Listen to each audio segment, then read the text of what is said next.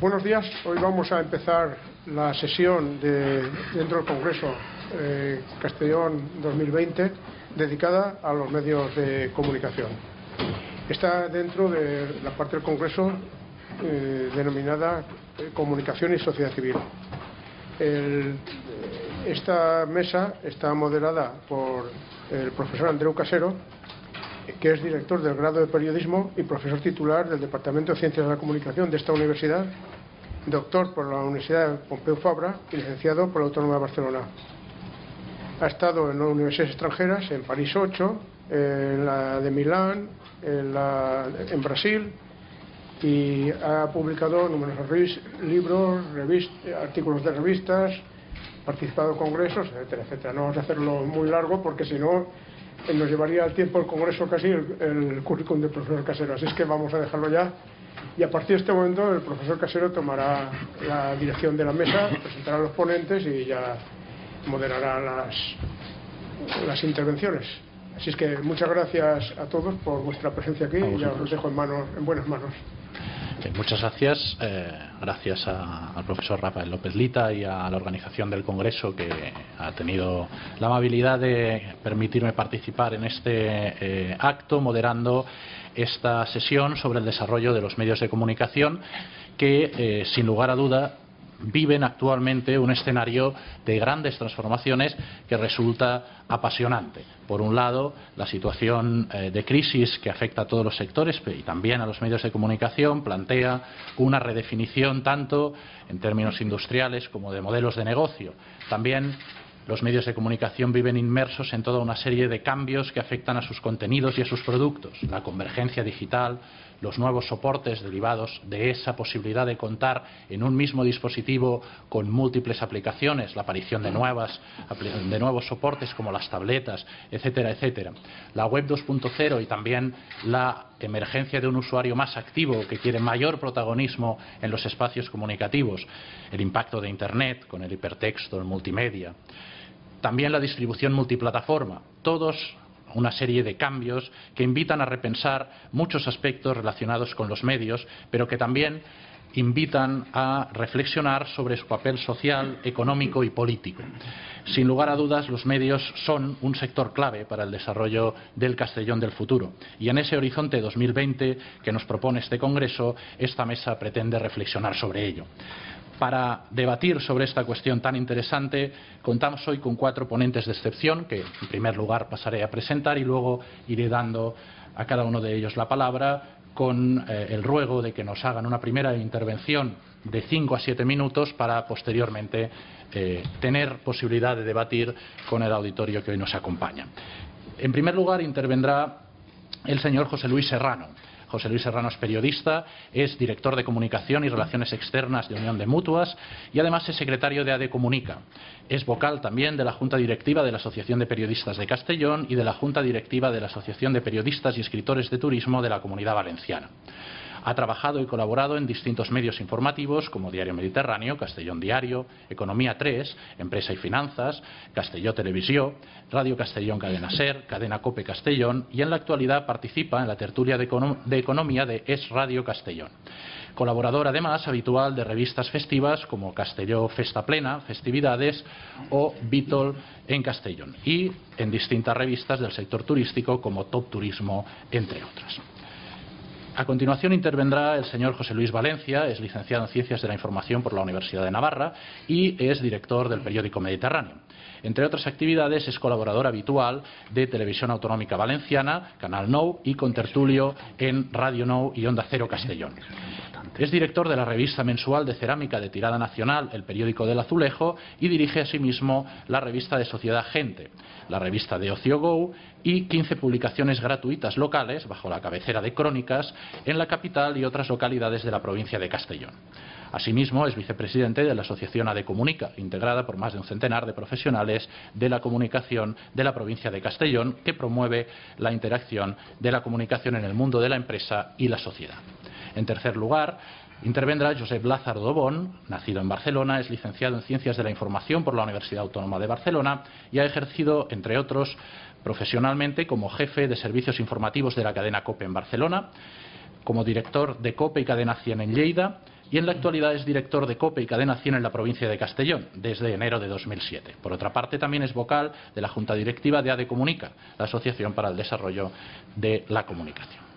Y, en último lugar, intervendrá Javier Arnal, es periodista y licenciado en Derecho y además ha sido profesor de Derecho del Trabajo y director del Colegio Mayor Universitario Miraflores en la Universidad de Zaragoza desde 1979 a 1994. Desde julio del 2000 es delegado de Radio Televisión Valenciana en Castellón, que incluye Canal Nou, Punt 2 y Radio Nou. En la actualidad, además, es columnista del Mundo Castellón al Día.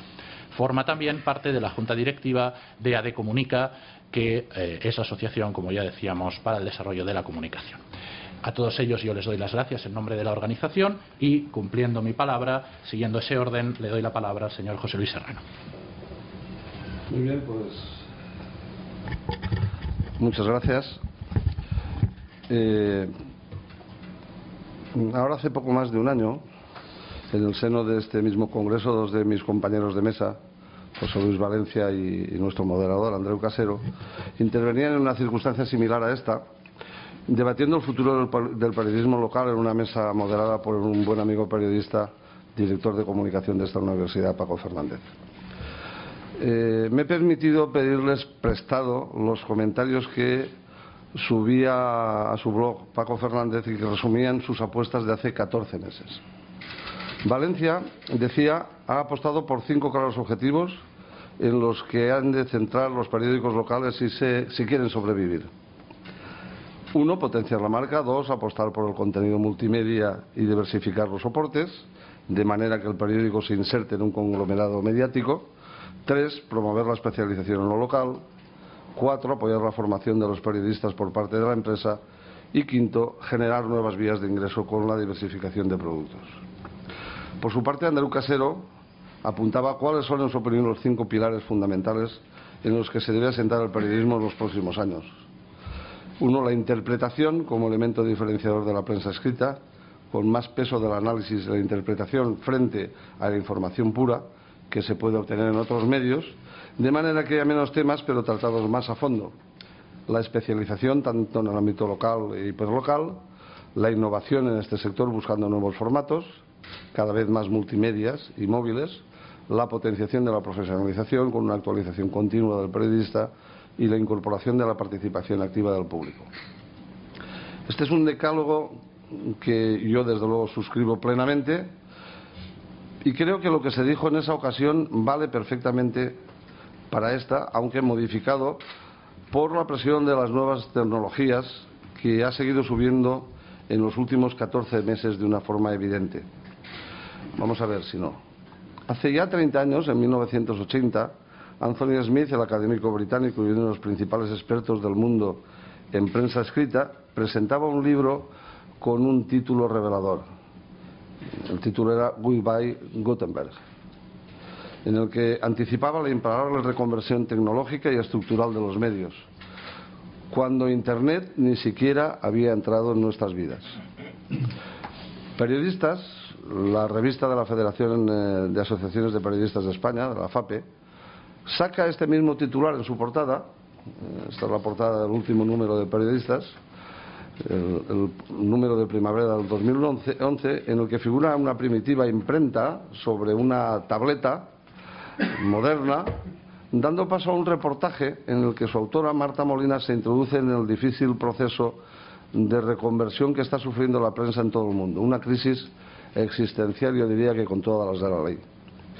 De la misma forma que hace tan solo unos años las principales empresas fotográficas como Kodak o Polaroid tuvieron que buscar alternativas a sus negocios, que eran los jarretes fotográficos, como consecuencia de la eclosión de la era digital en la fotografía, y algo parecido, pasó también en el mundo de la música, que de los vinilos se pasó a la música digital, al USB, a todos estos eh, soportes que ahora utilizamos con total normalidad pues eh, mm, va a pasar exactamente con las empresas periodísticas que están buscando un nuevo espacio en este panorama que se dibuja a una velocidad de vértigo.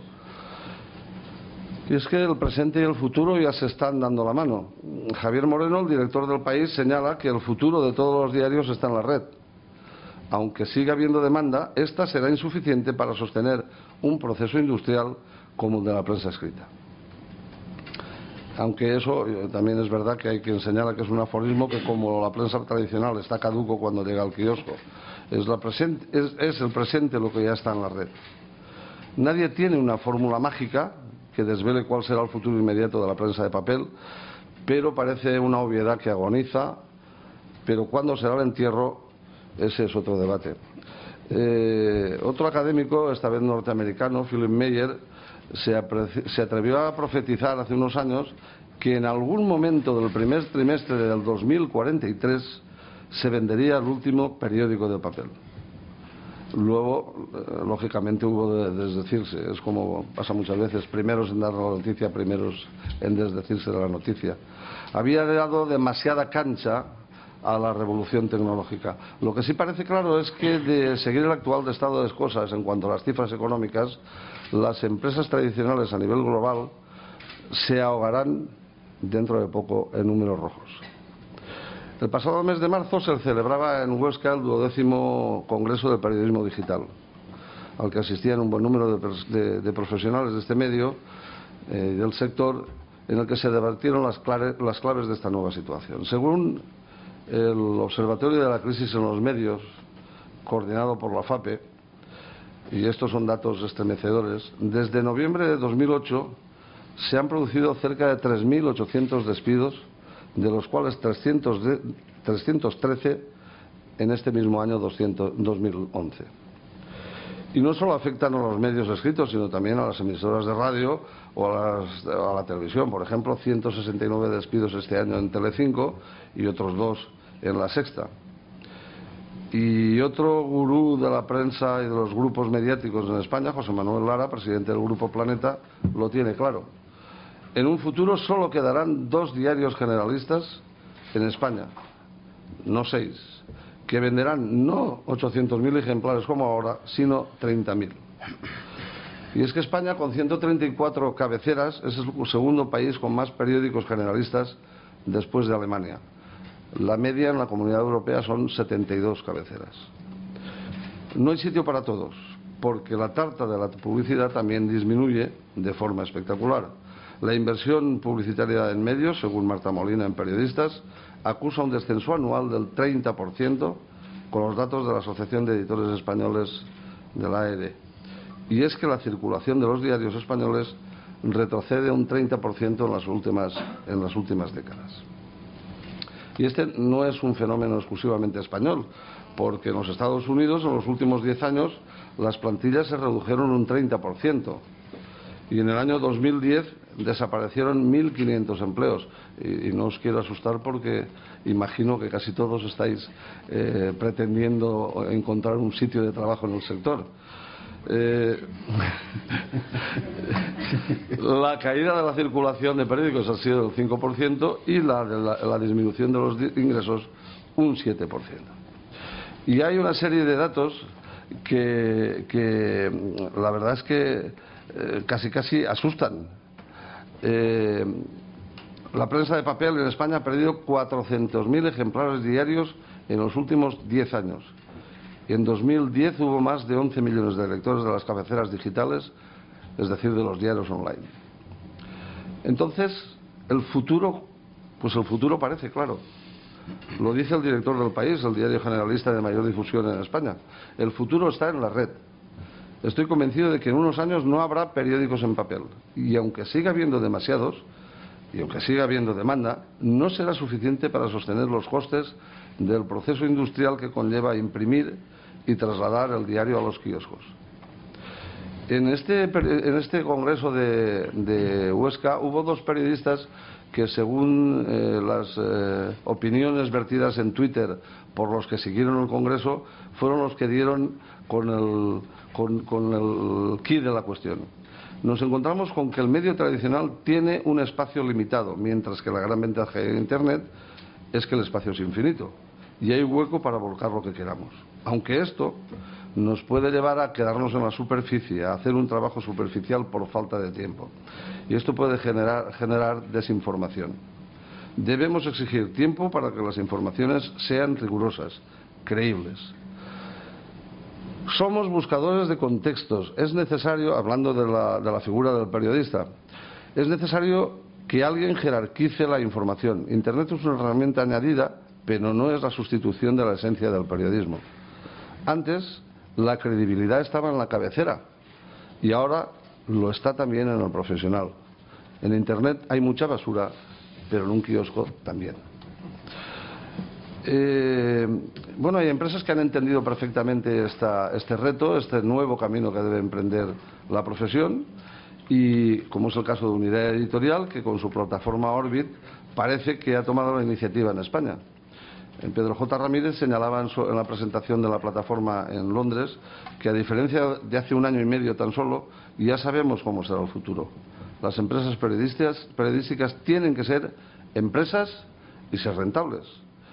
Si no son los lectores o los anunciantes los que paguen por un periódico, habrá alguien que pague por ellos con unos propósitos menos dignos y mucho más parciales. Eso significa que eh, da la sensación de que estamos condenados a eh, pagar por la información que recibamos. Y voy a ir eh, acabando porque tengo más ejemplos como el de Times, que también dice que no cree en la cultura de lo gratuita y no, creamos que, no creemos que debamos regalar detalles en teléfonos o en tabletas. Y, como yo además eh, vengo de la, de la, empresa, yo me dedico a la comunicación, al, nexo de comunicación que hay entre las empresas y los periódicos, la Dirección de Comunicación de Unión de Mutuas, pues me quería referir un poquito a, cómo ha variado eh, ese tipo de comunicación. En medio del cambio y la evolución de las comunicaciones, y como era de esperar, los canales de información también han sufrido un gran cambio. Antes la labor de las organizaciones era informar al público en general de sus acciones y esperar que los medios se hicieran eco de todo ello. Hasta ahora, esto ahora no basta.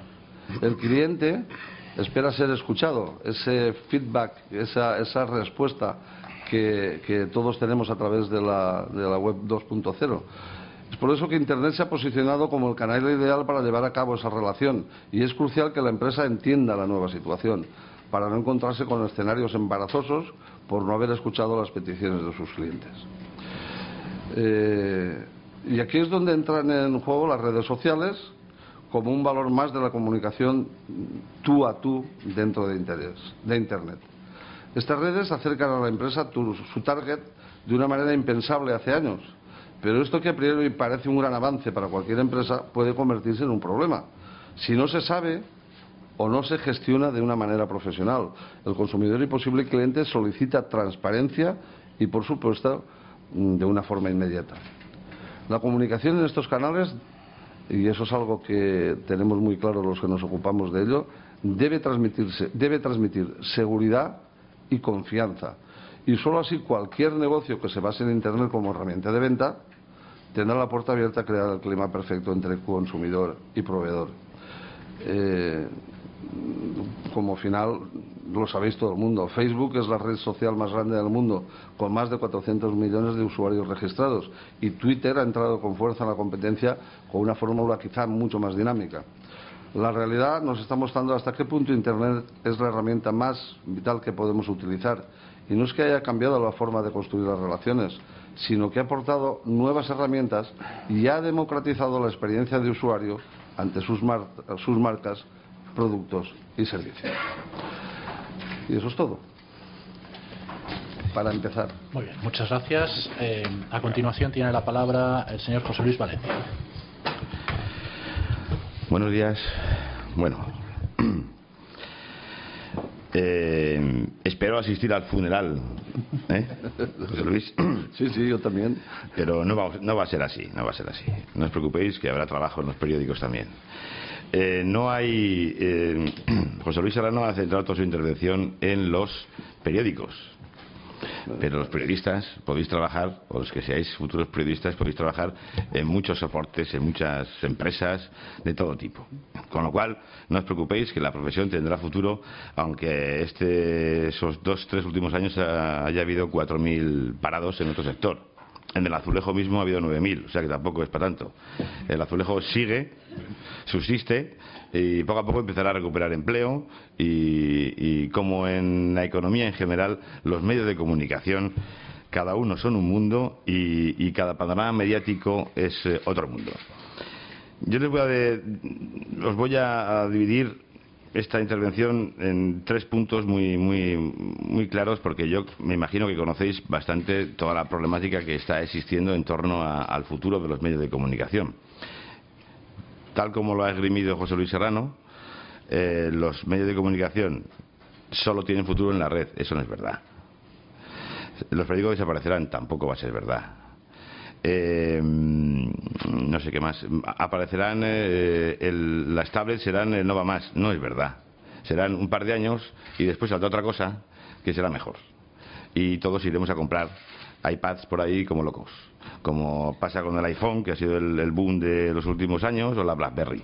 O sea que, al final, el soporte, que es lo que yo quiero decir, no hace al periodista ni hace a la empresa ni, sino todo lo contrario. Es decir, eh, la empresa de comunicación es más que una empresa. Es una empresa que se gestiona como cualquier otra empresa, pero tiene un plus, algo, no sé lo que, bueno, todos más o menos sabemos lo que, que la hace ser diferente al resto de las empresas. Con lo cual, y en este caso mm, quiero circunscribirme en un aspecto muy concreto. Eh, siempre ha existido empresas de comunicación desde que, vamos a ver, desde que alguien empezó a escribir a mano y a difundir sus ideas. ¿eh? Siempre. Y eso no va a cambiar. Eh, el eh, identificar país, el país o el mundo con la empresa de la que son parte es el mayor error y el que, el que incurría mi amigo José Luis. Es decir, en, este, en el panorama médico español tenemos cuatro o cinco grandes grupos Prisa es uno, eh, Unevisa es otro, el grupo MOI, Bocento, Z, y todos ellos no son un periódico, ni son una televisión, ni son una emisora de radio, son muchas cosas. Son, eh, son un grupo con muchísimas empresas. El país como periódico, canales de televisión, de pago en este caso Prisa, eh, emisoras de radio como la SER, eh, todo tipo de soportes digitales, etcétera, etcétera, etcétera. Es decir, los medios de comunicación, la esencia de los medios de comunicación es el departamento que estará por ahí pululando, que está en todos, que crea ideas, que crea información, que comunica la información, que gestiona la información, que elabora la información, que la ordena y que la difunde. Me da igual que sea a través de televisión, a través de una emisora de radio, a través de un soporte de periódico digital, de una página web, de Twitter, de Facebook, de lo que queráis. Lo que importa, lo que importa, y es lo que, lo que os debe importar, es que sois un capital humano profesionalmente preparado en esta universidad o en cualquier otra que va a acceder a un puesto de trabajo en cualquier sitio, cualquier tipo de empresa, que va a gestionar información o comunicación. Eso es ser periodista. Por tanto, nunca va a correr riesgo esta profesión. Siempre va a existir, da igual los soportes que mueran, que cambien, que se reorienten o que se inventen. Siempre existirá el periodista, porque es el encargado de gestionar la comunicación. Trabajéis en el Departamento de Comunicación del Gobierno, de la oposición, del Congreso, de una empresa de pueblo, de una empresa de ciudad grande, en el New York Times, me da igual donde queráis trabajar, el periodista va a hacer siempre lo mismo, que es gestionar la comunicación. Con lo cual, ese aspecto eh, podéis estar tranquilos. Lo que pasa que la crisis es la crisis y está produciendo en última últimos tres, cuatro años, una identificación de lo que es, que era la identificación que yo le acuso a José Luis, es identificar crisis con crisis de los medios. Pues no, hay crisis en el azulejo, hay crisis en la naranja, hay crisis en la industria del automóvil, hay crisis en la universidad, hay crisis en la función pública, etcétera, etcétera, etcétera. Es que los tiempos están cambiando y, una crisis tan bárbara como la que estamos teniendo obliga a cambiar las formas de enfrentarnos a la realidad.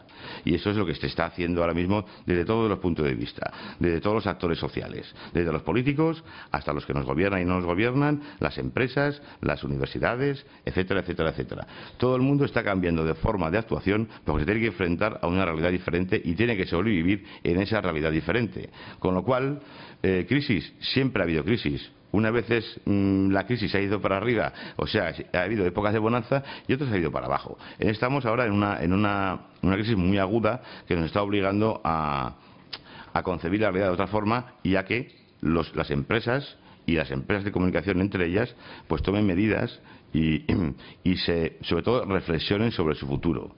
Pero es una reflexión sobre su futuro no en plan académico, sino ya desde el primer día en que el balance de la cuenta de resultados no va, tienes que hacer cosas, tienes que tomar medidas, etcétera, etcétera, para que la empresa no se vaya al garete y desaparezca. Que es, al, fin y al cabo, lo que, lo que una empresa de comunicación quiere. Seguir existiendo para seguir comunicando si no sigue existiendo, o sea, si se, si se gestiona mal, pues se muere y no, y no, cumple su función, que es comunicar y hacer negocio con la comunicación. Bien, eh, en la provincia de Castellón, en esa estructura de medios que hay en España, eh, es muy parecida a la, pero trasladada a una provincia muy concreta, totalmente periférica como la que tenemos en, como la, que somos nosotros mismos. Tenemos, por ejemplo, eh, los grandes grupos de prensa, de medios de comunicación, también existen aquí, con delegaciones o periódicos propios. En este caso tenemos aquí el periódico El Mundo, que es de UNEDISA, tenemos el periódico El País, que es un suplemento de comunidad valenciana, pero está implantado aquí y es el segundo periódico que más se lee en Castellón. Tenemos a las dos delegaciones de los periódicos valencianos. Eh, mala música, ¿eh? que son el Levante y las provincias. Eso en cuanto a la prensa. Y tenemos prensa gratuita. Después tenemos delegaciones o emisoras que pertenecen a grupos nacionales. Aquí tenemos un ejemplo. Tenemos aquí a de la, de la COPE, eh, está Onda Cero, está la SER, todas sus emisoras provinciales. E incluso en la provincia hay varias emisoras, varios postes, por donde emiten su programación local y nacional. Y tenemos las, eh, las, televisiones. Las televisiones, por lo general, a una provincia tan pequeñita como Castellón, mm, no hay presupuesto para que tengan delegaciones. Solo las televisiones públicas pueden mantener ese lujo y ya veremos hasta cuándo les dura. Espero que mucho tiempo. Pero bueno, eh, la televisión, la empresa pública de comunicación, Radio Nacional de España, Televisión Española, Canal No, cualquier tipo de empresa de comunicación pública, también va a tener que adaptarse a la crisis. Ha sido, van a ser los últimos, mm, los, cuales adaptan sus estructuras a, la nueva situación, pero porque los políticos son muy lentos. Entonces, en eso, eso va a tener que, que regurgitarse de otra forma. Bien.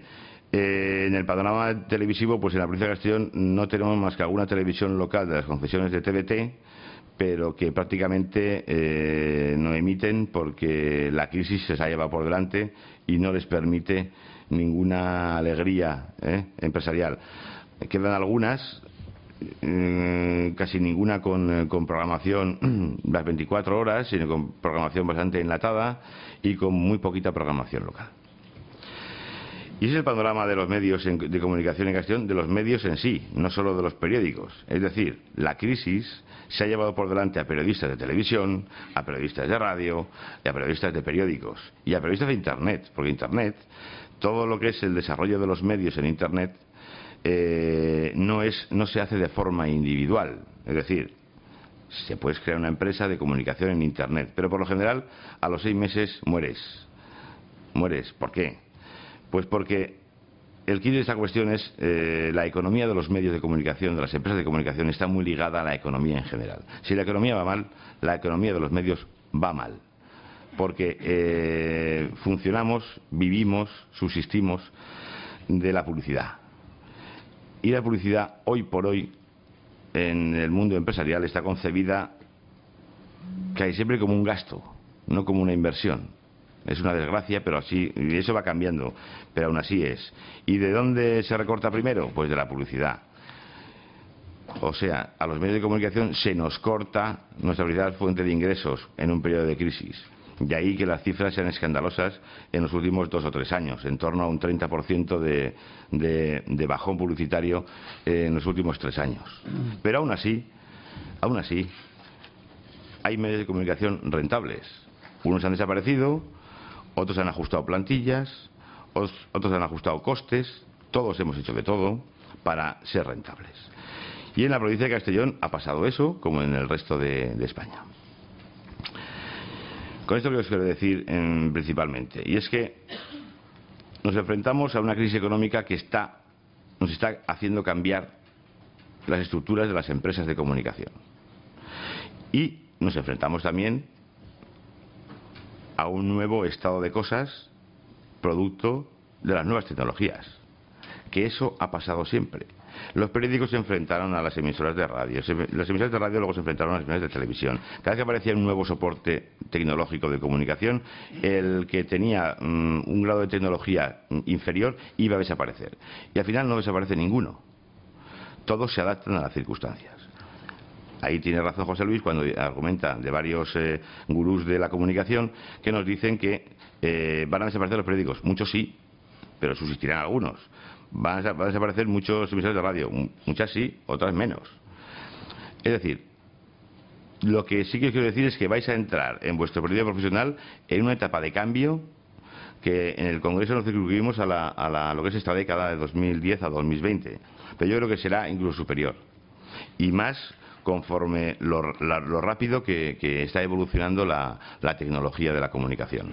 Porque vosotros sois muy jóvenes, pero en los últimos 10, 12 años ha evolucionado una barbaridad, no os podéis imaginar.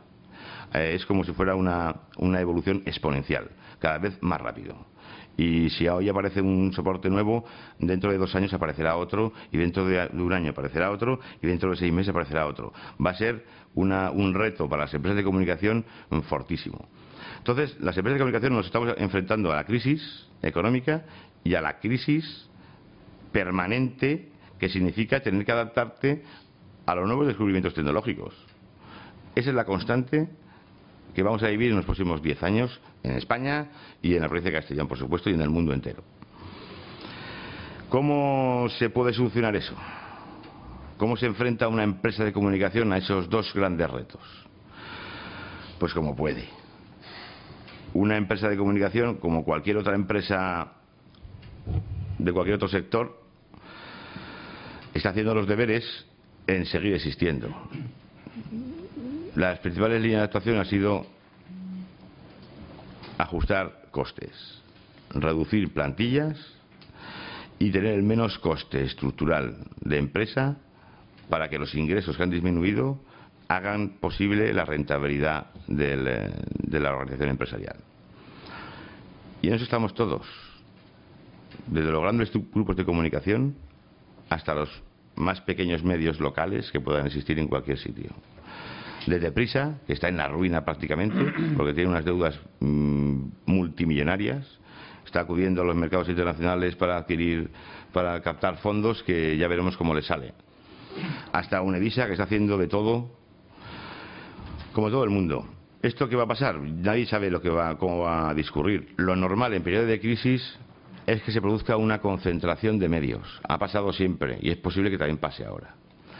Y en periodos de crisis eh, también pasa bastante, bastante frecuentemente, si vemos la historia reciente, en que se crean nuevas vías de escape a los medios tradicionales. Y ese papel lo está cumpliendo ahora mismo todo lo que es la red. El fenómeno de las páginas web primero, eh, todas las redes sociales ahora, más sumado a los, eh, todos los soportes tecnológicos nuevos, desde los móviles hasta los iPads, hasta lo que se inventen, eh, todo eso nos está haciendo mm, vivir, continuar en un magma. Dos minutos. Acabo enseguida. Para hacer un poquito de publicidad. Vale nos está, nos está haciendo eh, vivir en un magma que es imposible saber cómo va, cómo va a discurrir. Pero en ese caos, en ese caos las empresas vamos a seguir funcionando. Lo normal es que desaparezcan algunas, otras se concentren, se produzcan asociaciones empresariales, se produzcan cosas que a lo mejor en un periodo normal de, de, económico no ocurriera, pero que está ocurriendo. Por ejemplo, en Mediterráneo estamos evitando otro periódico, que es competencia nuestro. Fijaos hasta qué punto se llega en este con tal de diversificar el negocio. Soluciones que quería apuntar unas, unas poquitas. Mira, eh, la solución de cada empresa para enfrentarse a estos dos periodos de crisis, estas dos crisis, o sea, dos partes de la crisis, económica y la tecnológica, llamarlo así, uno es crear marca. Es fundamental. El, germen que os decía al principio, eh, que, lo, que, lo, que, lo, mm, compone el, personal humano, el capital humano de cada empresa, tiene que ser capaz de crear una marca de comunicación que en cualquier soporte el, lector, el espectador, el internauta acceda a ella para ser comunicado básico. Dos, para eso hay que hacer un magnífico periodismo. Y periodismo no es solo dar información, es hacer muchas cosas. Es dar opinión, elaborar bien las noticias y las comunicaciones, hacer buenos análisis contextualizados. En definitiva, es saber interpretar la realidad y que la gente esté atraída a esa interpretación de la realidad. Para eso hay que tener mucha imaginación, hay que inventarse cosas nuevas, hay que emplear el marketing a lo bestia en el periodismo para atraer el, universo del público. Dos o cuatro ya, hay que ser líderes. La empresa que no sea líder en su segmento de negocio morirá porque no tendrá ingresos. Así de sencillo. Y, eh, por último, la gestión económica tiene que ser intachable. Necesitamos buenos gestores económicos en las empresas de comunicación.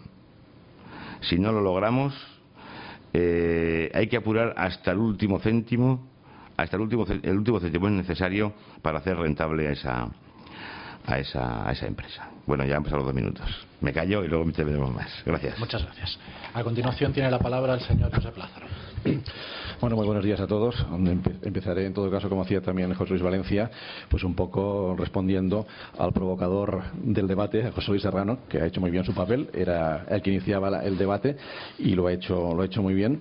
Y también coincido con lo que decía José Luis Valencia, que vamos, esperemos que no haya futuros entierros ni futuros funerales. En el caso de la radio, por ejemplo, yo me acuerdo que hace muchos años cuando la televisión empezó a emitir por las mañanas, hace bastantes años, pues se decía que debía que era la muerte de la radio, que los grandes magazines de radio de, radio de, la mañana, pues que desaparecerían. No fue así. Ha seguido durante mucho tiempo. Cuando empezó Internet, pues también se dijo que la radio tenía un competidor muy difícil por la inmediatez que representa Internet y por la inmediatez, evidentemente, que es una de las armas básicas de la radio, pero tampoco ha sido así, porque nos hemos readaptado, quizás en la línea que decía José Luis Valencia, y Internet nos, nos mm, facilita la posibilidad a todas las emisoras de radio, que sea cual sea nuestra cobertura, se nos puede escuchar desde cualquier parte del mundo.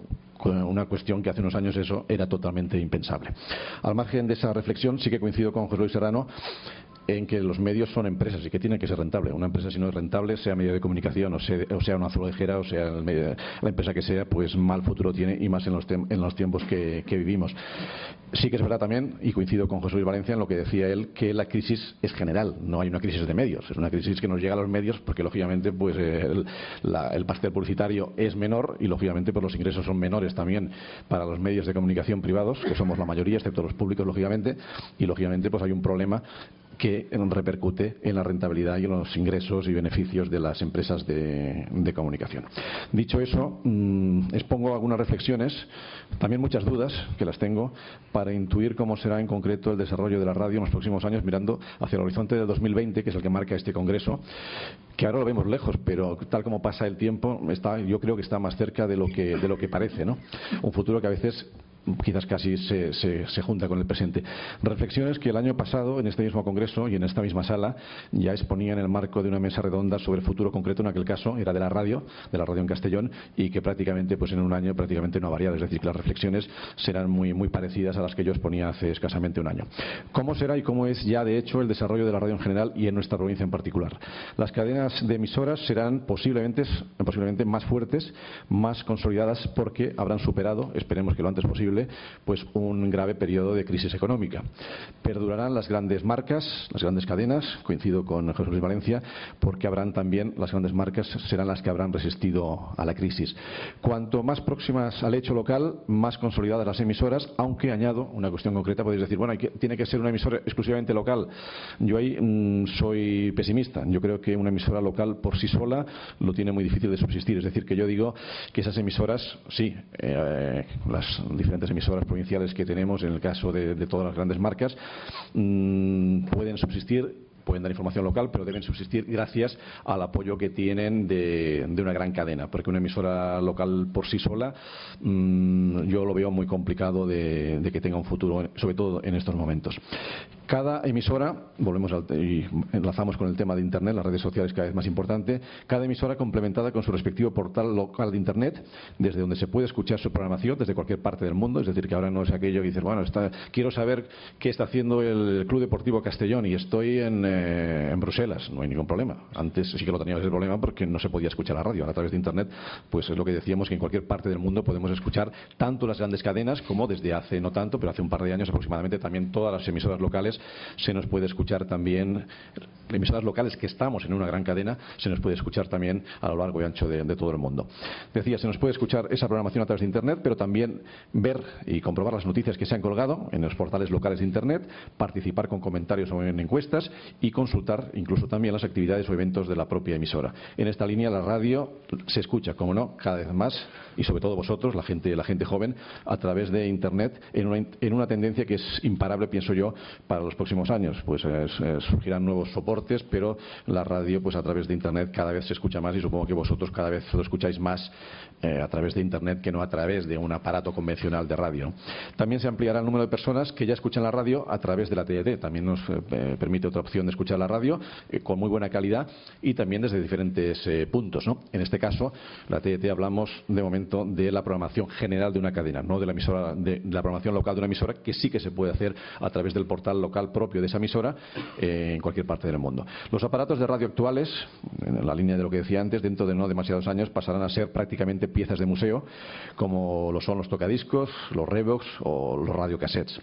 La participación de los oyentes se canalizará casi exclusivamente a través de Internet y de sus redes sociales. La intervención de oyentes en antena a través de teléfono se ha reducido de forma espectacular. Si antes era, pues sobre todo para la gente más mayor que estamos aquí, pues era normal que entrara, se abrieran los mic, eh, los teléfonos para que la gente en directo pues participara en un, en un debate, en un eh, programa en concreto, sobre todo, por ejemplo, lo que era eh, clásico hace muchísimos años, los discos solicitados, la gente que entraba en directo pidiendo un disco eso prácticamente ya ha pasado o está pasando a la historia y pasará más con el paso del, tiempo. en Radio a la Carta, en la línea de que estamos eh, apostando por Internet, Radio a la Carta, porque los oyentes podrán, ya se puede hacer de hecho, pero lo harán mucho más escuchar los programas que deseen, cuando quieran y crear su propia programación. Porque no es decir, vosotros podéis hacer vuestra propia programación, no haciendo zapping también, pero dices, bueno, yo no he podido escuchar la radio porque estoy en la, universidad y llego a, las 8 de la tarde en mi casa y quiero escuchar los, grandes magazines de la SER, de Onda Cero, de Punto Radio, de Radio Nacional, de Canal Now y de la cadena COPE. Bueno, pues los puedo escuchar tranquilamente e incluso me puedo hacer mi propia programación. Puedo, bajarme un trocito de, Radio Now, otro de la SER y otro de, COPE y, y comparar y escuchar y ver un poquito por dónde van los diferentes programas. En esa línea también el EGM deberá desglosar a los oyentes que escuchan la radio a través de los aparatos convencionales y también los que lo hacen a través de Internet. En este momento no se hace, entonces te encuentras con la paradoja de que dices, bueno, sí, me dan unos datos, pero simplemente es de la gente que escucha la radio a través de su aparato de radio, no a través de Internet. Entonces, claro, vosotros me diréis, yo si escucho la radio por Internet, a mí no me preguntan si escucho la radio por Internet. Yo os diré, al margen de eso, que a mí nunca me han preguntado por un EGM. El EGM es el Estudio General de Medios, al que marca la, la audiencia de una emisora de radio. A mí nunca me han preguntado ¿no? Y soy mayorcito ya. Pues, en fin, no sé si a vosotros o vosotros tendréis la suerte de que os preguntarán. Pero aunque ahora te preguntaran, no te preguntarían si escuchas por Internet o si escuchas por... Eh, por un aparato convencional. Sí, desde hace poco sí que aparece desglosada uh, los datos de oyentes que escuchan la radio a través de la TET. Ya hemos dado un, un, pequeño, un pequeño avance, hemos dado un, camino, un pasito adelante.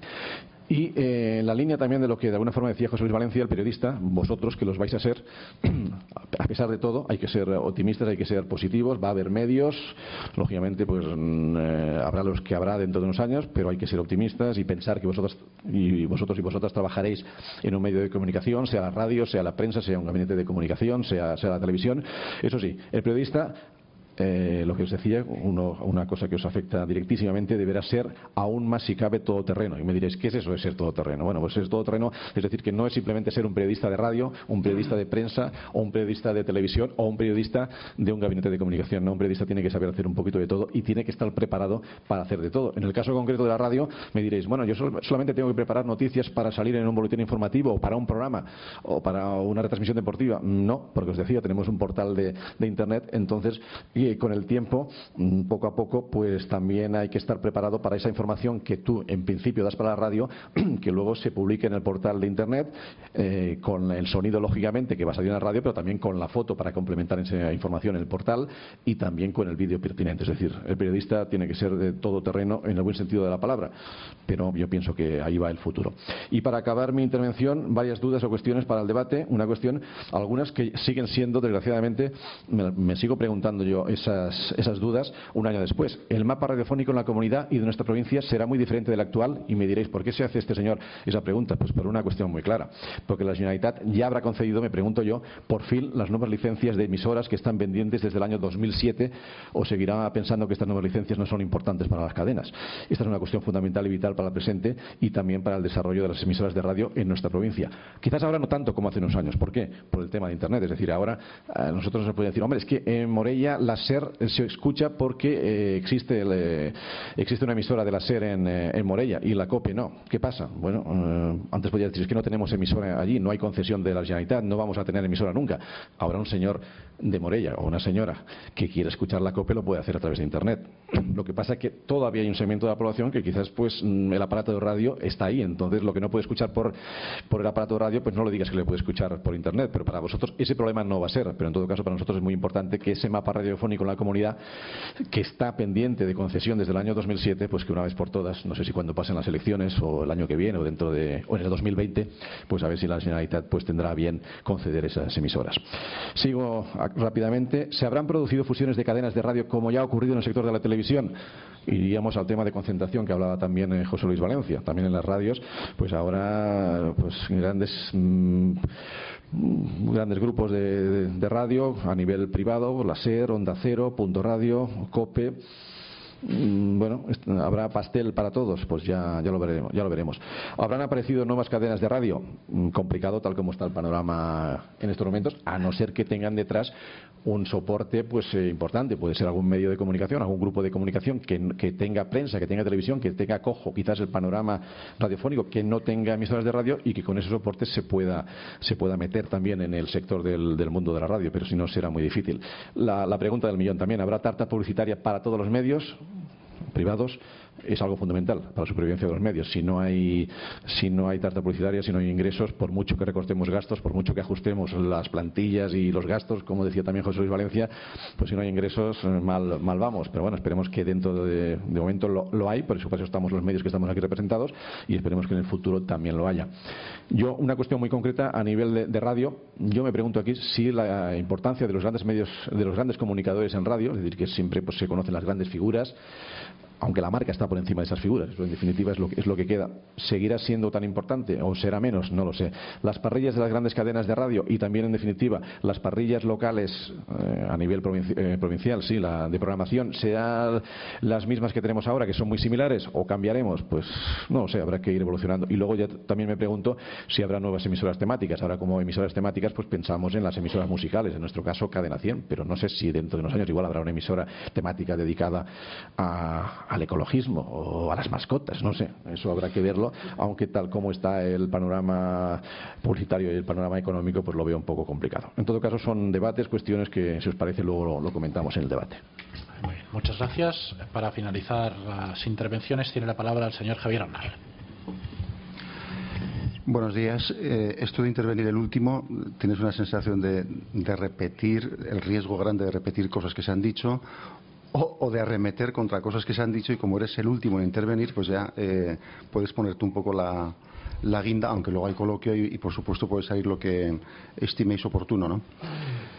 Desde luego, difícilmente os encontraréis con unos ponentes más críticos que nosotros sobre nuestro propio trabajo. Es difícil. O sea, somos personas que diariamente, y diría día y noche, estamos con el esfuerzo, la ilusión, la presión de un medio de comunicación tan distinto como un periódico, una radio o una televisión pública, radio pública, como es mi caso, o José Luis, que tiene otra tarea. ¿no? Y de verdad que no hay riesgo de que caigamos ninguno en la autocomplacencia, es decir, que toda crítica, toda mejora que nos llega, y hablo en nombre propio, pero me parece que se puede hacer extensivo a todos los demás, lo, vamos, lo recibimos de, de mil amores, o sea, todo lo que sea mejorar, estamos, por supuesto, abiertos. En este sentido, este congreso es interesantísimo porque hay que plantearse con perspectiva, pero además una perspectiva, como ha salido aquí, que te obliga a pensar con mucha profundidad y a la vez a una velocidad vertiginosa. Entonces, no, no penséis que es fácil prever el desarrollo de los medios de comunicación eh, a tres años, a diez. No, es que es una velocidad eh, cada vez mayor. Por cierto, hablando de la crisis, porque a veces habla mucho de la crisis y acaba un poco a veces alguno mareado, no sé si habéis visto, los aquí presentes, la película documental Inside Job. ¿Algunos la habéis visto? Solo uno. Pues has tenido suerte, dos.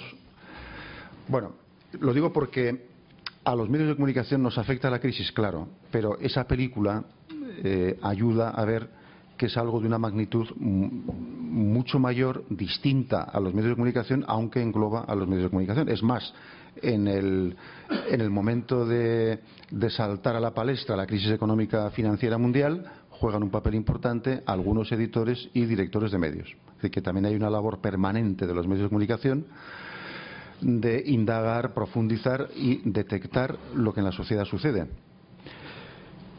Mm, José Luis hacía un análisis que yo me atrevo a, completar porque eso de que va a haber siempre necesidad de personas que generen comunicación, yo creo que hay un multiplicador que a veces no, caemos en él.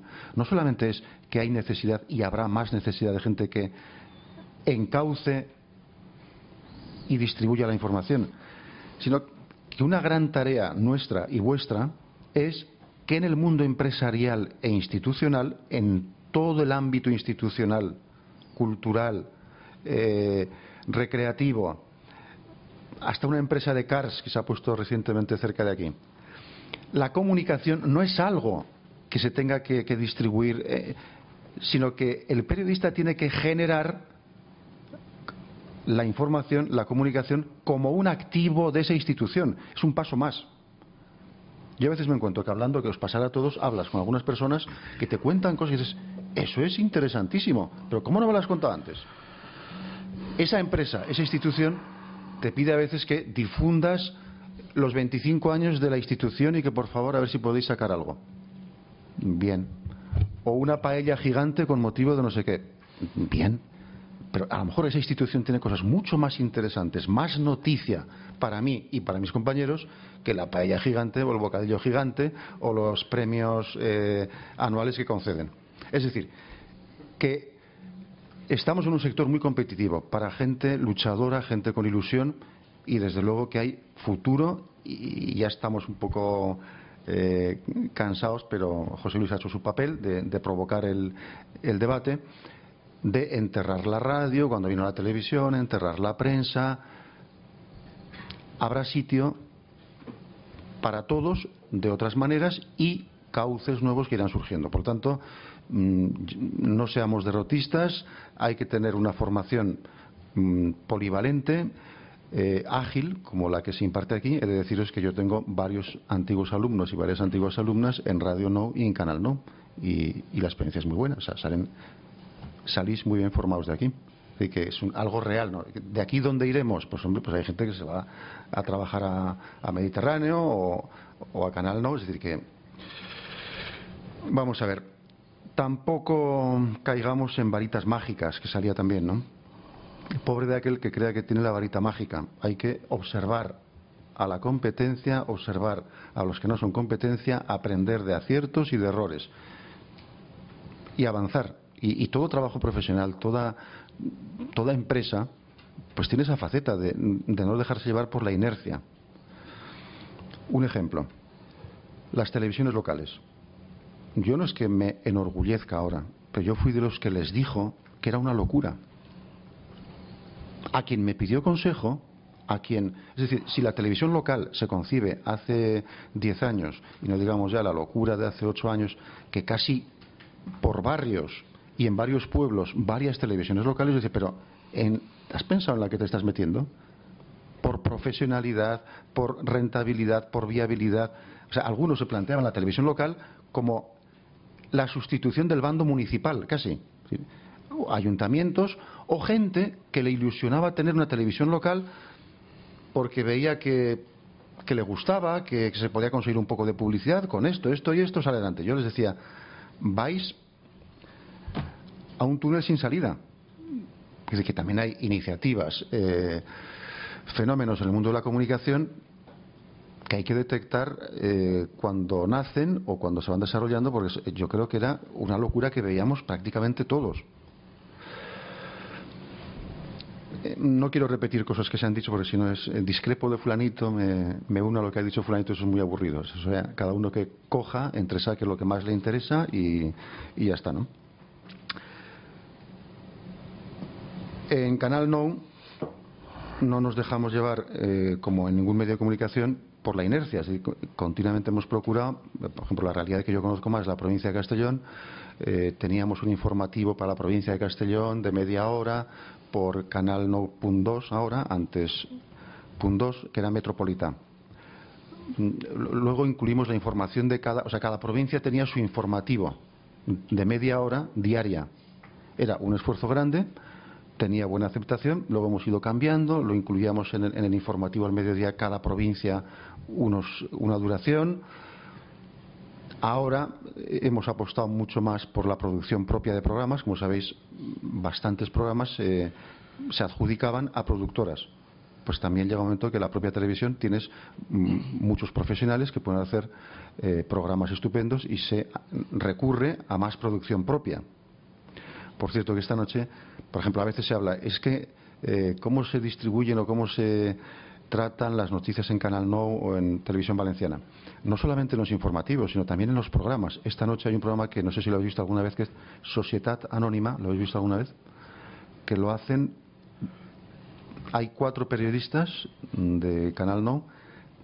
He de reconocer que los tres han salido de aquí de la delegación de Castellón, son de Castellón, o sea que los, los he formado yo, con, perdón, ponerlo entre comillas, y yo estoy muy orgulloso. Hacen un programa que son de temas de actualidad. Esta noche es un, tema que nos atañe mucho a esta provincia, que son los robos en los, en los campos de naranjos, que son, vamos, están siendo, eh, vamos, furgonetas, camiones, o sea, es, y es esta noche a las 10 menos cuarto.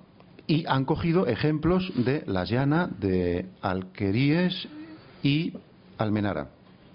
Son ejemplos de lo que está pasando en la provincia de Castellón y que se ve en toda la comunidad valenciana y en tantos sitios. cada medio de comunicación efectivamente tiene que reflexionar ahora y en todo momento sobre su razón de ser, su identidad. ¿Qué somos, qué queremos ser y, ahondar en la esencia? En su nicho. Es lo que en términos empresariales, hace unos años sobre todo, se decía la palabra, ¿cuál es la misión de esta empresa? O sea, tener muy claro la misión de este grupo, de este medio de comunicación, de, este, de esta radio, la razón de ser de, Televisión Valenciana es evidente, es televisión pública y es necesaria para fortalecer nuestra especificidad como comunidad valenciana. Es, decir, es eh, una televisión que además de modo creciente busca y buscará consolidar nuestra cultura, nuestras tradiciones, nuestra lengua, porque si no, otros no lo van a hacer.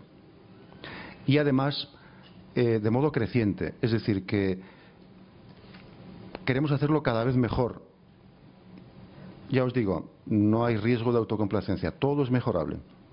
Cuando a veces se habla de la deuda, yo a veces pregunto, ¿tú sabes la deuda de otras televisiones autonómicas? No, por empezar a hablar.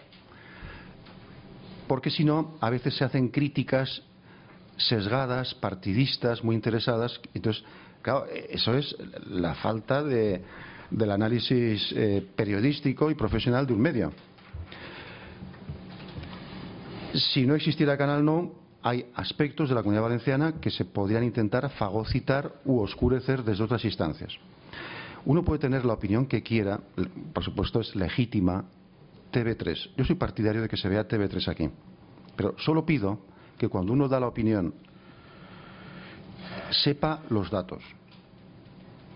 Y luego que opine lo que quiera. Y que respete las opiniones de los demás. Que sepa que en Cataluña tienen un múltiples con capacidad para que se emita Canal No legalmente sin ningún problema. Y unilateralmente ellos lo cortan hace año y medio. Yo voy a Barcelona con cierta frecuencia porque estudié allí unos años, tengo amigos y hace 20 días ves la televisión allí en, Barcelona, se está viendo la televisión autonómica balear. Me parece muy bien. No se ve la nuestra. ¿Por qué? Técnicamente eh, tienen todos los medios. Aquí se deja de ver hace unos meses. Era un repetidor no legal. Desde la Comunidad Valenciana se ha pedido al Gobierno que se conceda ese múltiples que permita ver TV3 porque ahora era de modo ilegal. Desde Cataluña, como sabéis, han pedido al gobierno que se conceda el múltiples para que se vea TV3 también aquí. Yo soy totalmente partidario y creo que los aquí presentes también seréis todos de la libertad, de la pluralidad, que se pueda ver con reciprocidad TV3 aquí, Canal No allí, porque hay mucha gente que me dice, ¿qué pasa Javier? Que aquí no se puede ver Canal en, en Cataluña. Y les explico por qué no se ve.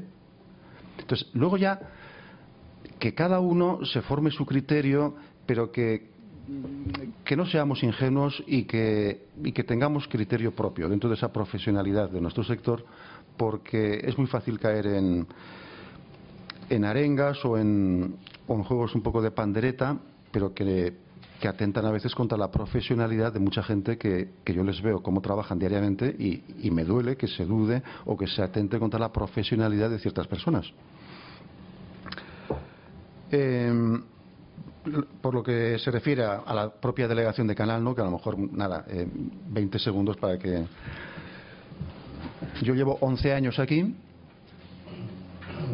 11 años, vine el año 2000, es un año eh, significativo, empieza nuevo milenio, yo era director del ABC en la Comunidad Valenciana y me atraía mucho, colaboraba, como ahora José Luis, yo colaboraba en tertulias en Canal No, y me atraía mucho la televisión pública, y me sigue atrayendo y tiene a lo mejor más dificultades que un medio privado. Yo he tenido estos 11 años varias ocasiones de volver a medios privados y económicamente mucho mejor retribuido que la televisión pública. Y me alegro de, estar donde estoy. Y que sepáis que, que hay una profesionalidad eh, excelente, todo es mejorable Aquí en Castellón, ¿qué pasa? Que sacas cosas a veces de Nubles, de Morella, de Benicarlo y cuanto más sacas a veces de un sitio, te dicen que salga más, eh, Segorbe en, en, Canal No, que salga más, hombre, yo digo a veces que no es una televisión local, que tenemos que, esto lo ven en Alicante, en Valencia, aquí, o sea, que lo que saque de Onda o de Morella, y que sepáis, sin decir nombres, que eso es lo que a lo mejor nos gustaría a todos, gente que a veces públicamente critica con bastante simplicidad aspectos de la televisión valenciana, en privado a mí me ha felicitado por acontecimientos que él conoce bien. Y le he dicho, oye, no me importa que esto lo digas en público. ¿eh? O si quieres, mira, a mí me parece que es un estímulo para la redacción. Esto que me has dicho, ¿por qué no me mandas una carta de esta institución felicitándonos a la delegación y yo, yo la leo y la gente, porque quejas, yo creo que estamos todos muy acostumbrados a que nos vengan quejas, pero decir, oye, bien, qué bien lo habéis hecho. Bueno, pues todavía espero unas cuantas de ellas, ¿no? Es decir, que eso de criticar eh, por aspectos a veces secundarios o, demagógicos, pero como decía, que si pudiera hablar, claro que puedo hablar, pero hay que ser prudente y además tiene que ser él lo suficientemente honrado y tener la clase personal o ella para decir lo que dice en privado que sea coincidente con lo que dice en público y a la inversa. Y eso a veces no sucede. Eso pasa en todas las profesiones y mi deber es también deciroslo como televisión pública. Como es de todos, también todos tenemos más derecho a aportar, sugerir y criticar pero yo también, lo he dicho en varias ocasiones cuando compartimos mesas redondas, que conforme está aumentando la cantidad de información, yo veo que menos cosas nos llegan a los medios de comunicación, menos opiniones, menos mail, menos felicitaciones, menos quejas, menos sugerencias. Pero a veces es eso, o sea, mm, contándote iniciativas para que tú puedas valorar o no sé si tenéis la misma sensación los demás, pero que como hay tal saturación de eh, televisión, radio, internet, llega un momento que dices, bueno, yo tal programa me ha encantado, pero poner un mail a, canal no, pues me da pereza, o, decir que no me ha gustado, o que echan falta tal cosa. Pero bueno, vosotros sois o profesionales o gente que lo vais a ser, yo, yo os animaría a ser en esa línea de ser más activos, que seamos todos más activos, ¿no? Bueno, todo lo demás creo que ha salido ya de un modo o de otro. Eh, lo de las redes sociales, el riesgo de las simplificaciones, no enterremos tan prematuramente a nadie, que tenemos mucha capacidad de, reinventarnos y de trabajar mejor y, animaros. O sea, también un mensaje de, optimismo y de aliento, pero además realista, no por aquello de que es un, caramelo que siempre vive bien lo de animar, sino porque es, eh, eh, la realidad es algo más optimista de lo que muchas veces vendemos. Bueno, yo muy bien, muchas gracias. Eh, después de la primera intervención de nuestros cuatro ponentes y aprovechando que contamos con un auditorio muy nutrido, pues abrimos 20 minutos para eh, poder hacer preguntas, para poder hacer eh, comentarios, demandas a los cuatro ponentes. Así que mm, cualquier cuestión, ahora es el momento.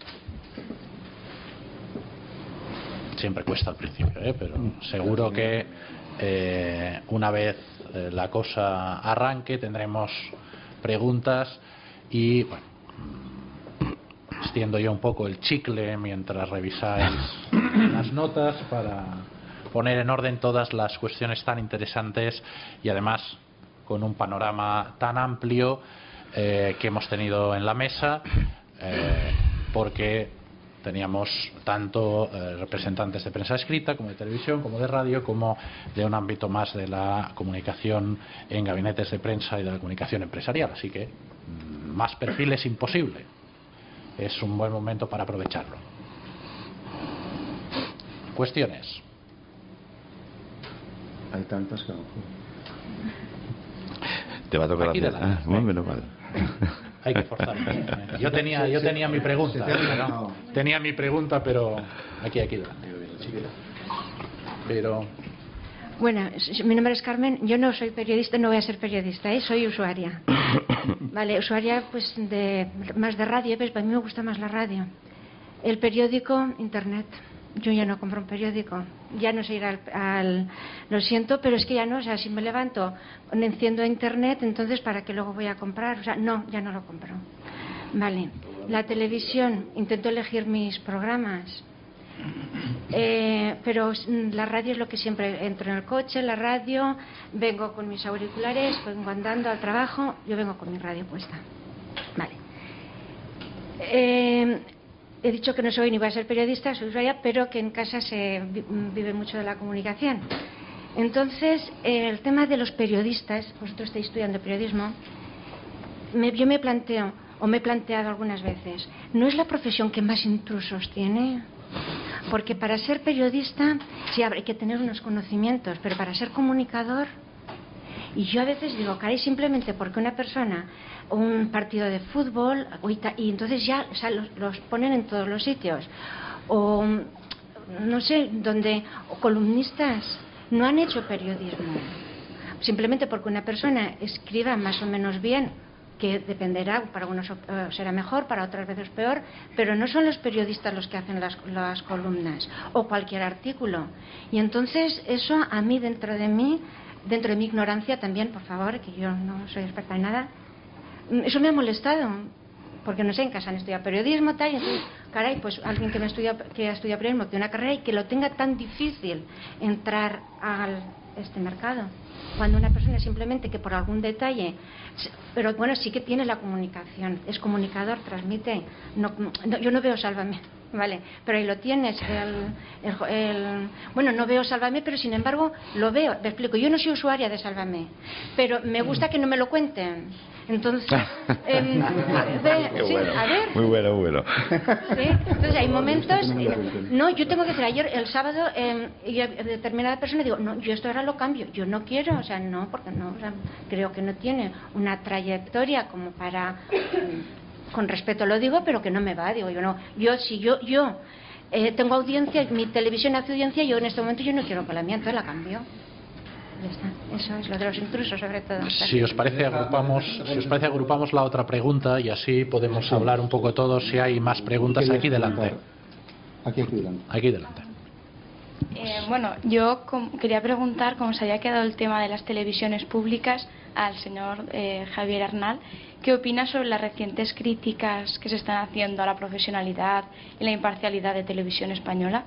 O sea, ¿es realmente una televisión tan imparcial como hay, bueno, poco televisión española si es si es imparcial o no. Sí. si usted opina que las críticas son fundadas pues o si mi opinión personal yo creo que está siendo bastante profesional en esta fase, o sea, en estos años, preguntas, ¿no? O sea, no, no nos remontamos, yo creo que sí.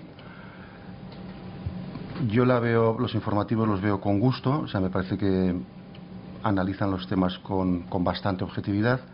La fórmula mágica que nos dijeron que iba a ser la solución para todas las televisiones, pues ya mm. veis cómo desde Europa también se está criticando. O sea que, en cuanto a la objetividad, mm, en su mayoría sí, que es, que es tu pregunta. A mí me gusta bastante.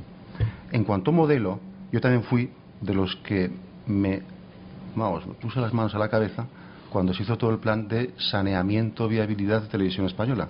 Jubilar a compañeros míos con 50 años, con unas condiciones excelentes, pero no nos engañemos. O sea, son profesionales con 30 años de experiencia que prescindes de ellos, han tenido que contratar gente nueva y pagando las jubilaciones entre todos. Es decir, quitas a los profesionales que pueden rendir mucho, muy bien durante bastantes años, o sea, jubilarnos, que algunos ya tenemos esa edad, es que te, entra, hombre, que podemos todavía trabajar bastante, pero unas condiciones económicas excelentes para jubilarse.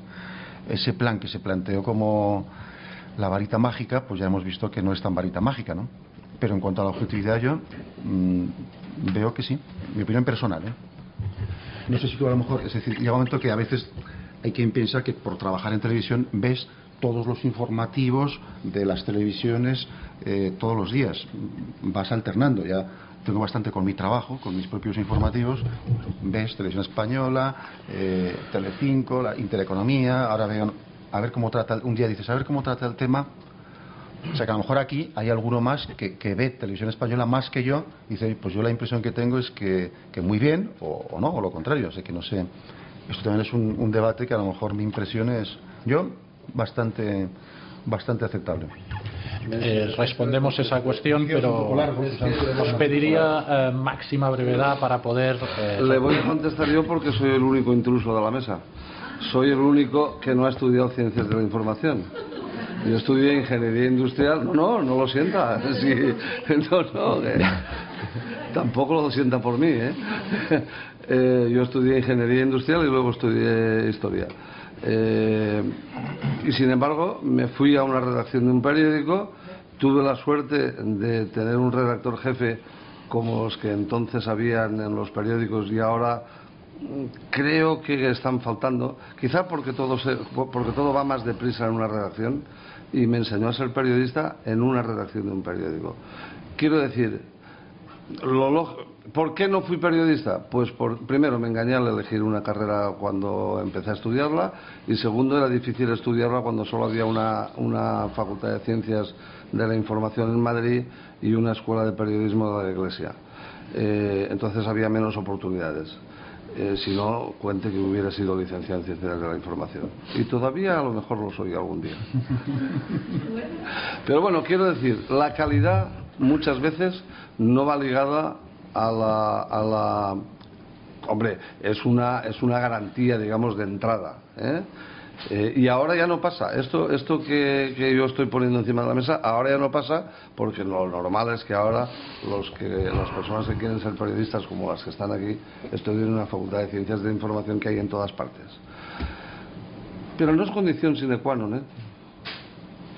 Y no se trata solo de escribir bien o escribir mal. Es de sentir, es de sentir la profesión. Si os parece, José Luis. sí, yo iba a decir solo una cosa en, relación al, a esta cuestión del intrusismo. Eh, un medio de comunicación es como un cajón desastre. Hay de todo. Desde la televisión, que es quizá la más. Eh, el medio que más espectáculo ofrece, hasta la radio, como, la, como, la, como los periódicos, como cualquier tipo de, mm, de medio de comunicación digital. Entonces, en un medio de comunicación cabe de todo, desde actores, buenos y malos, periodistas, buenos y malos, presentadores que no son periodistas, buenos y malos, habrá de todo. Y además, eh, en la gestión, por ejemplo, de la empresa, eh, por lo general, los periodistas no gestionan la empresa. Gestionan pues los que han estudiado administración de empresas o etcétera, etcétera. Es decir, que en un medio de comunicación caben muchísimas profesiones. Ahora, para ejercer propiamente la labor de periodista, pues se creó muy tarde la carrera de la divulgación de ciencias de la información, la ciencias de la comunicación, sus variantes, sus especialidades, etcétera, etcétera. Pero, eh, como en todo, yo creo que es la primera carrera que ha, sabido adaptarse, eh, que es muy maleable. Es decir, muchas veces decimos que hay que interconectar profesiones, hay que ser multidisciplinar. Pues bien, yo siempre pongo el ejemplo. Eh, por ejemplo, vamos a ver, un experto en algo, un abogado, un, un estudia Derecho que hace una columna sobre tal cosa y otro sobre otra cosa. El que dirige de verdad eso es el periodista o el gestor de esa comunicación que elige a ese, a ese y a ese y los pone. ¿Por qué? Porque se va a dar mucho, mucho mejor esa, ese aspecto concreto de esa información que el periodista, que no tiene por qué saber todo sabe un poquito de todo, de una cultura general, pero sobre todo debe saber que es un profesor de gestionar información. Eso es un periodista. Aunque si hacemos una encuesta entre todos vosotros y todos los de esta mesa, cada uno os dirá una definición de periodista. Y luego otra cosa, yo te invito, o le invito, perdona que te a que una mañana te, vas te vayas a salvar eh, y no compres el periódico, no compres Mediterráneo, pero como llevarás un móvil, llevarás un portátil, llevarás un iPad o llevarás lo que tú quieras llevar, entres en Mediterráneo, tanto en su formato de página web como en la red Mediterráneo, como en nuestro formato nuevo que hemos sacado hace poco de iPhone, como la información propia para móvil y dentro de poco para la tableta, y lees ahí el periódico. No hace falta que lo compres. Mientras lo leas, a mí me valdrá a cualquier medio. Es decir, con esto, con esto, con esto os quiero decir que lo importante es la marca a la que tú has dado tu confianza para informarte. O en el país, o en el mundo, o en donde tú quieras. ¿eh? Yo digo mi para es el mío. Ahora, no hay, mayor no hay mayor placer que sentarte a tomar un café y un croissant y leerte el periódico. Y ver quién pasa por ahí y perder el tiempo un ratito. Josep. la de televisión multimedia también. cada uno podemos ofrecerlo. Tiene la palabra Josep Lázaro. Copy Cadena 100, ¿eh? también. Ya que, ya, que estamos promocionando la, ya que estamos promocionando la marca, también en internet, en internet cope.es y Cadena 100. Pero bueno, al margen de bromas. Eh, el tema de intrusismo, eh, yo, yo pienso que habría que diferenciar dos eh, dos formas de intrusismo. Una, que es la que comentaba José Luis, que ahí sería muy discutible, estaríamos en un debate, además él ha comentado su ejemplo claro, en su momento pues había muy pocas facultades de, ciencias de la información y tuvo que optar por, otra vía, que me parece perfectamente que muchos periodistas de, cierta edad pues, pues la, han seguido y son magníficos periodistas seguro y algunos igual no tienen el título. También hay que diferenciar en el, diario, eh, comentabas, la, columna de opinión. Eso es una columna de opinión. Hay que diferenciar entre información y opinión. Eh, eh, opinando puede ser un abogado, puede ser un economista o puede ser un, político, no tiene que ser un periodista. Sí que los que realizan la información pues tienen que ser periodistas de una forma u otra. Ahora sí, yo pienso que eh, tú ibas más por el tema del intrusismo, eh, ese intrusismo más salvaje, entre comillas, que se puede dar ahora y sobre todo que lo plasmamos en televisión. Es decir, ahora cualquier persona, porque sale por televisión en un programa de entretenimiento, no de informativos, separamos, el Sálvame no es un programa de información, es de entretenimiento, o bueno, por decirle algo, ¿no?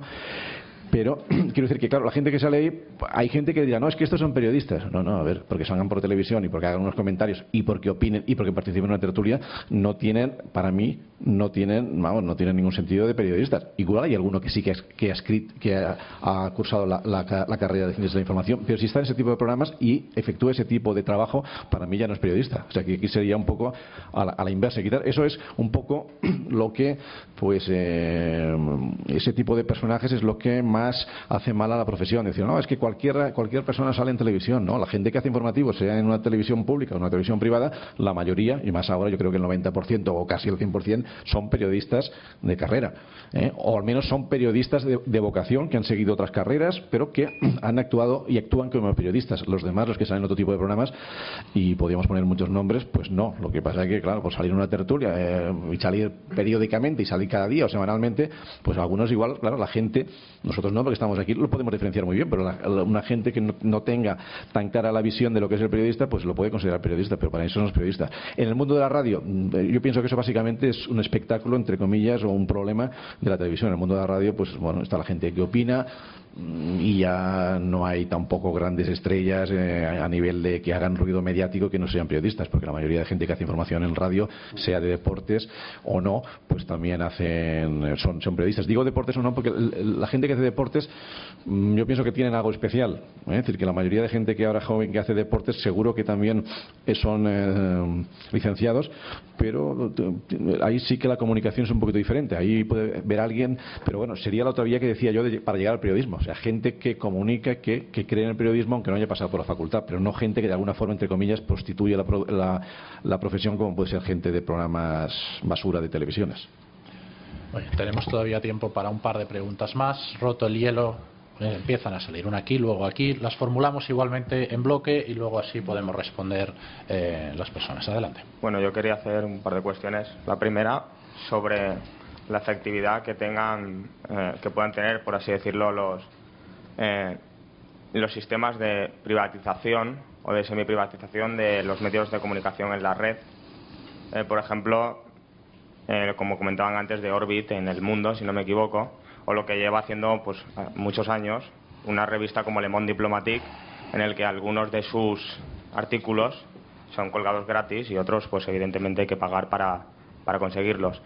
Eh, la diferencia entre estos dos medios es que, por ejemplo, Le Monde Diplomatique tiene un público muy definido que sí que va a gastar el dinero para eh, recibir esa información, una información bastante determinada, por otra parte, y que quizá eh, el público generalista no tenga la misma consideración con medios generales como El Mundo o El País o demás, demás empresas difusoras que se dedican a esto y que, sin embargo, pues su caché, por así decirlo, no sea el mismo. Ya digo que son públicos mucho más diversificados y que a lo mejor no dan la misma importancia a la información.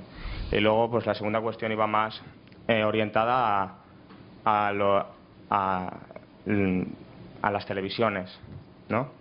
Como la TDT ha llevado a que hayan un montón de cadenas Mm, ¿Y qué futuro puede tener esto? ¿no?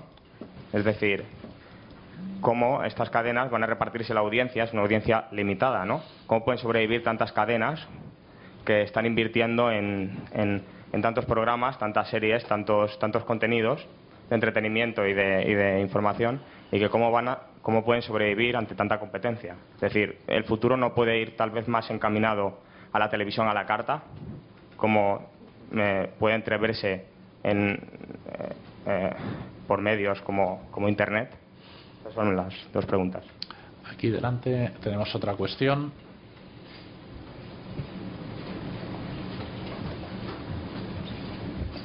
Era para el señor Javier Arnal, siguiendo un poco con la pregunta de la compañera de si le parecía objetiva la televisión española.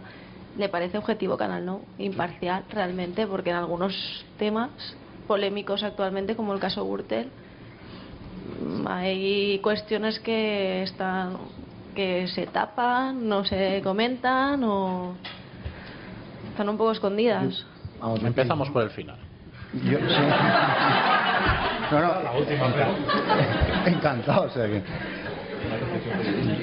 Yo, creo que, se hace con profesionalidad, solo que a veces también la profesionalidad no, no, tiene una única lectura, es decir, puede ser defendible diferentes soluciones a un problema. Tú puedes tener otra opinión, yo otra, pero yo creo que se está haciendo con profesionalidad. Indudablemente, eh, a lo mejor no se está sacando tanto como algunos desearían que se sacara. Pero no se puede ocultar la información. Yo creo que lo básico, bueno, no sé, habría que tener ahora los datos en la mano. Yo creo que lo básico eh, se ha informado ahora, si de cada paso, de cada testimonio, de tal Pues yo creo. ¿Tú crees que hay que dar cada paso, cada pasito? No, yo recuerdo al principio cuando salió que cuando se acusó, nos acusó al, a Camps de, de cohecho, en Canal no, no, no se tradujo la palabra cohecho, que en catalán es soborno. Entonces me parece que es una especie de jugada bastante inteligente por su parte porque la mitad de las personas no entendieron de qué se le acusaba. Porque no entendían la terminología jurídica. Ya te digo, creo que se ha hecho con profesionalidad, pero digo, a lo mejor revisando, si tú dices, mira, tal día se dijo esto, tal, pues a lo mejor se revisa y se puede haber hecho mejor, no, pero no. Volvemos a hacer la ronda en el mismo orden, así que José Luis Serrano, cuando quieras, y quieras responder alguna de las cuestiones que se planteaban. Brevemente también. Sí, bueno, Si la. Sí, pues, parcialidad o imparcialidad de cualquier medio de información, yo creo que está en función. El periodista muchas veces eh, trabaja en función de, de la parcialidad o imparcialidad de la- del, del medio en el que trabaja. ¿no?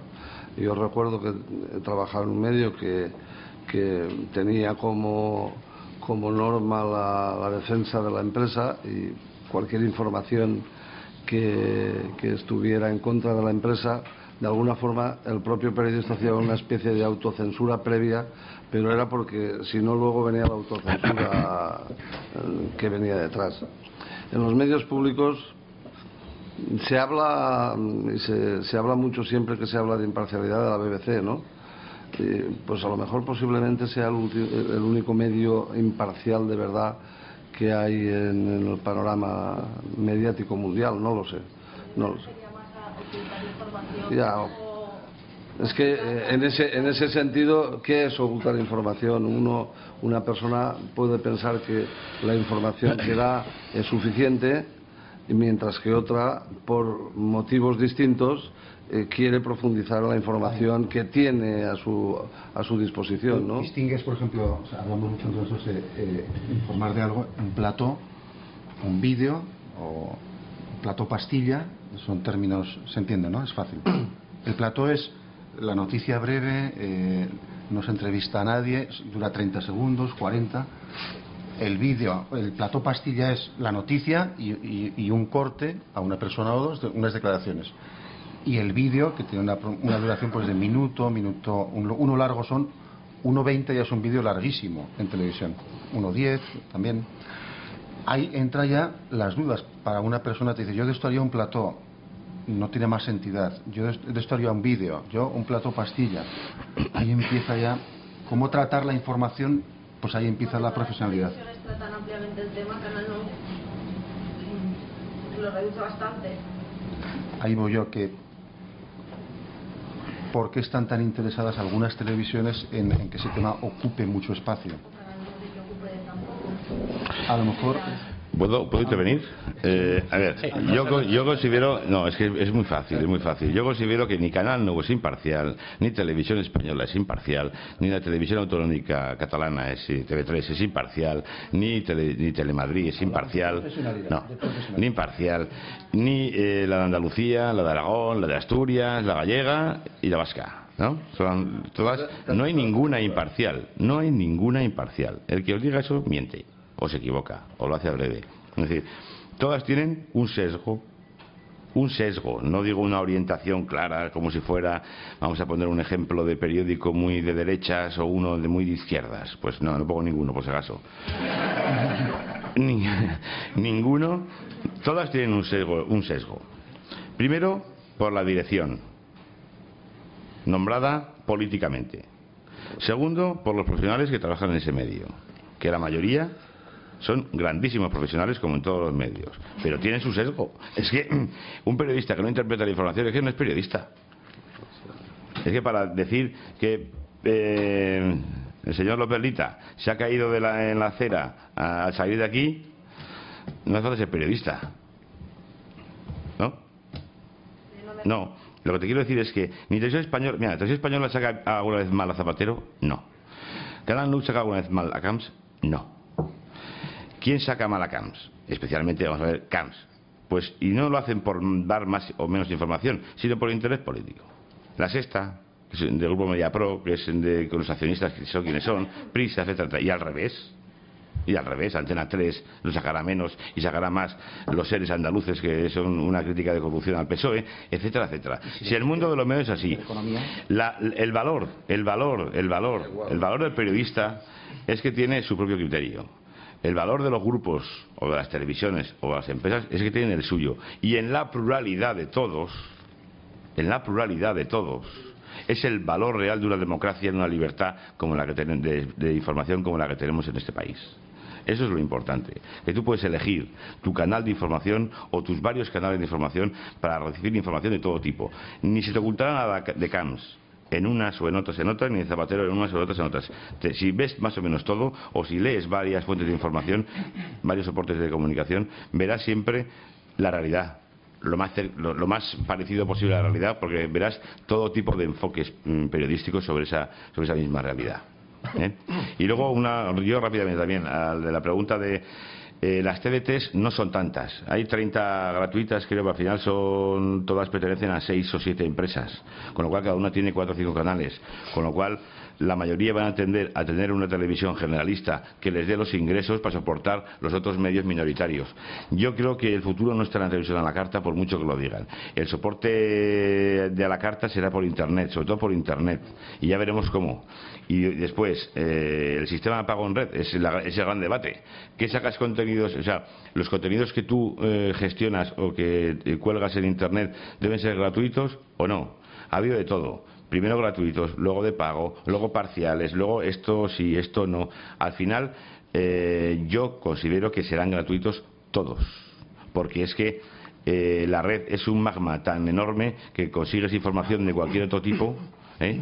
y salvo los eh, medios muy, muy, muy, muy especializados como Mundo Diplomatic o cualquier revista especializada médica o de, o científica que tengas que pagar contenido los medios en general los medios generalistas colgarán la información gratuita. El Orbit va a ser un fracaso como todas las plataformas de cobro de información por internet.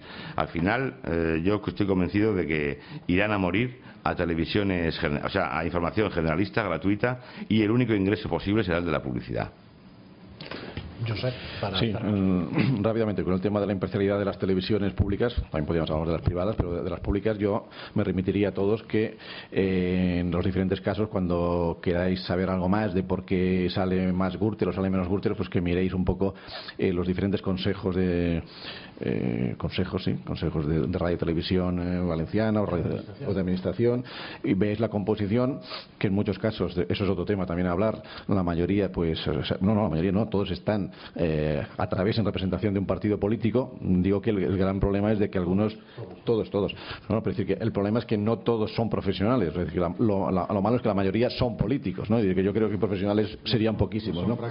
Hay ninguno. Entonces, yo incluso iría más en un. Claro, ese es el y si, entusiasmo. y si Ahí- hay ahí- algún profesional es de casualidad ¿eh? porque se ha pasado por ahí Ahí, ahí está el entusiasmo. Y por ejemplo, sí, sí, sí, no, evidentemente, pero como estamos hablando de medios, yo me refiero ahí. es ajeno a la E incluso yo, yo-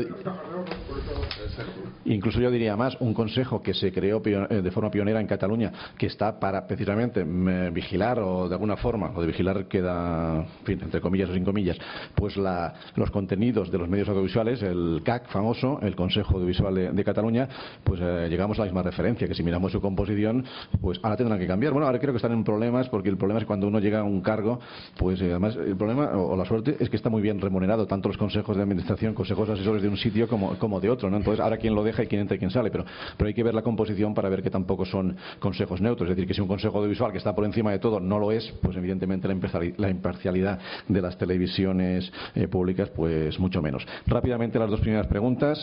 En el tema de la red social, yo también coincido con José Luis Valencia. Yo pienso que de momento lo mejor es que no, sean de, pago lo que se tenga que consultar, porque si no eso va al fracaso, al pago directo me refiero. Y en el tema de la TDT, pues también hay muchas TDTs, pero en definitiva todos pertenecen a grandes grupos, que eh, sería como en el caso de la radio, pues nosotros tenemos eh, COPE, que es el, la, la- la madre, dijésemos, del grupo, pero está también Cadena 100 o está Rock and Gold, pues eh, igual pasa con Antena 3, que puede tener eh, Nitro, o puede ser la sexta que tiene Sexta 2 o la Sexta 3. No, lo, que, lo que decías de, bueno, uniendo eh, las televisiones públicas, la propuesta del Partido Popular ahora en estas elecciones es que al director general de la televisión valenciana le nombre las Cortes Valencianas. No sé cómo decirlo, que, que seamos también todos prácticos, es decir, eh, ahora no se hace así, entonces suena eh, a que es una desvinculación de la política. No es si saca mayoría el PP en las Cortes Valencianas, las Cortes le nombran, o sea, es decir, que también, no sé cómo decirlo, que, que es bueno tener ideales, aspirar a una serie de cosas, pero que, que la objetividad total tampoco existe, cada uno tiene que aportar su grano de arena y luego la realidad, pues también la que apuntaba José Luis, es decir, que eso podría ser, sí, exacto, eso podría ser una solución. Digo que, que en esa línea hay que ir avanzando lo, lo que es posible.